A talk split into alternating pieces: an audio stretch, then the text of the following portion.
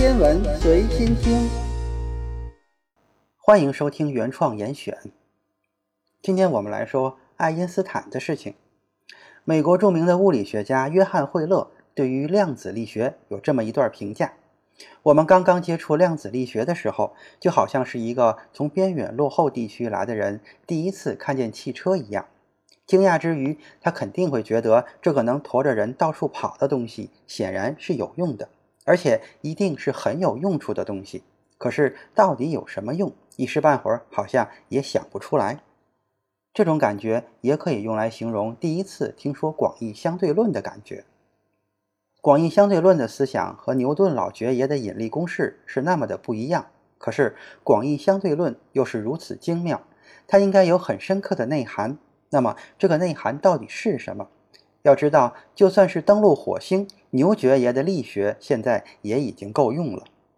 爱因斯坦在一九一五年发表了广义相对论，那个时候的物理学家们已经普遍承认了相对论的价值。可是，爱因斯坦却没有那么出名。每一个了解他的人都知道，他的想法是具有颠覆性的，可以改变世界。可是，如何证明相对论呢？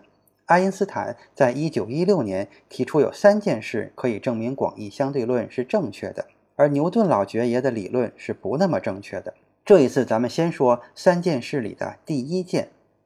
一九一四年的六月二十八日，一声枪响改变了欧洲上百万年轻人的命运。奥匈帝国的王储斐迪南大公夫妇在萨拉热窝遇刺身亡。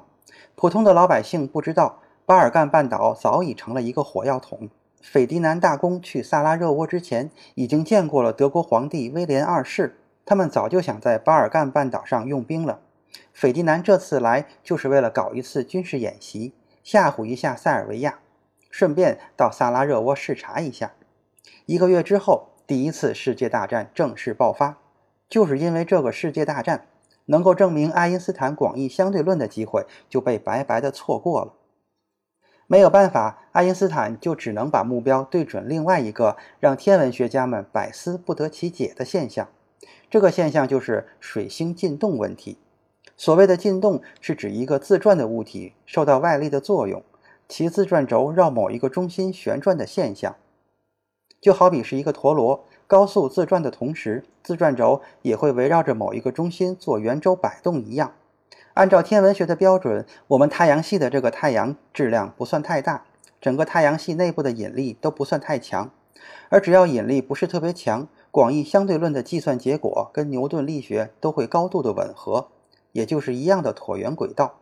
但是广义相对论有一个很微妙的性质，就是用广义相对论计算出来的椭圆轨道，并不是一个真正闭合的轨道，而是一个类似花瓣的曲线。以前人们就曾在勒维耶的感召下疯狂地寻找那一颗火神星，因为水星的轨道并非是标准的椭圆，近日点会不断地发生移动。在排除了金星和地球对水星轨道的影响之后，还有每一百年四十三角秒的误差消除不掉。这么点误差分摊在一百年的时间里，其实是非常微小的，这就足以看出科学家们做事的认真态度了。但是天文学家对自己的计算非常有把握，他们认定这四十三角秒需要一个解释。当年天文学家们设想，应该有一颗未知的天体对水星造成了影响，大家找来找去就是找不到任何的线索。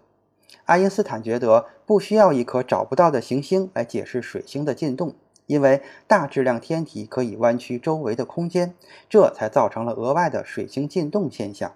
其实，太阳系的其他行星都应该有进动的现象，但只不过是水星的进动比较明显，其他的天体离太阳太远，进动太小，难以察觉罢了。爱因斯坦也并不是一次就计算出了水星轨道的进动数据，他自己算来算去，数值都与观测数据不相符。有一次讲座上，爱因斯坦详细讲述了自己的广义相对论思想。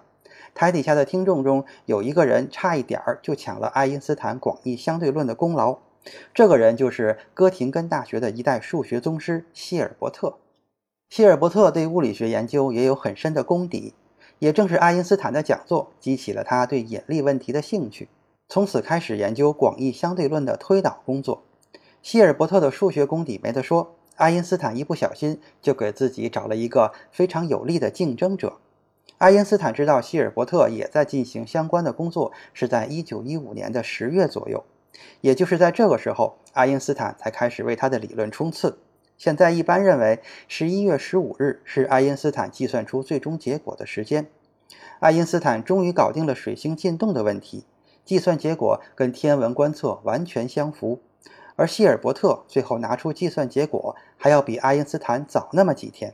可是希尔伯特相当的大度。他后来写信恭喜爱因斯坦计算出了水星进动的数据，表明了自己并不想和爱因斯坦抢功劳。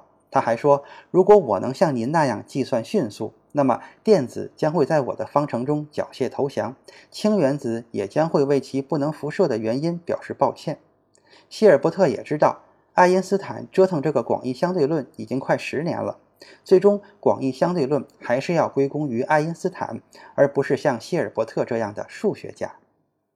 水星进动这个证据好是好，但是天文学家能明白，对于老百姓可就不容易理解了。爱因斯坦于是提出了第二个证据，这个证据非常的直观。那这个证据又是什么呢？咱们留到下周再说吧。今天的原创严选就是这些，咱们下次再见。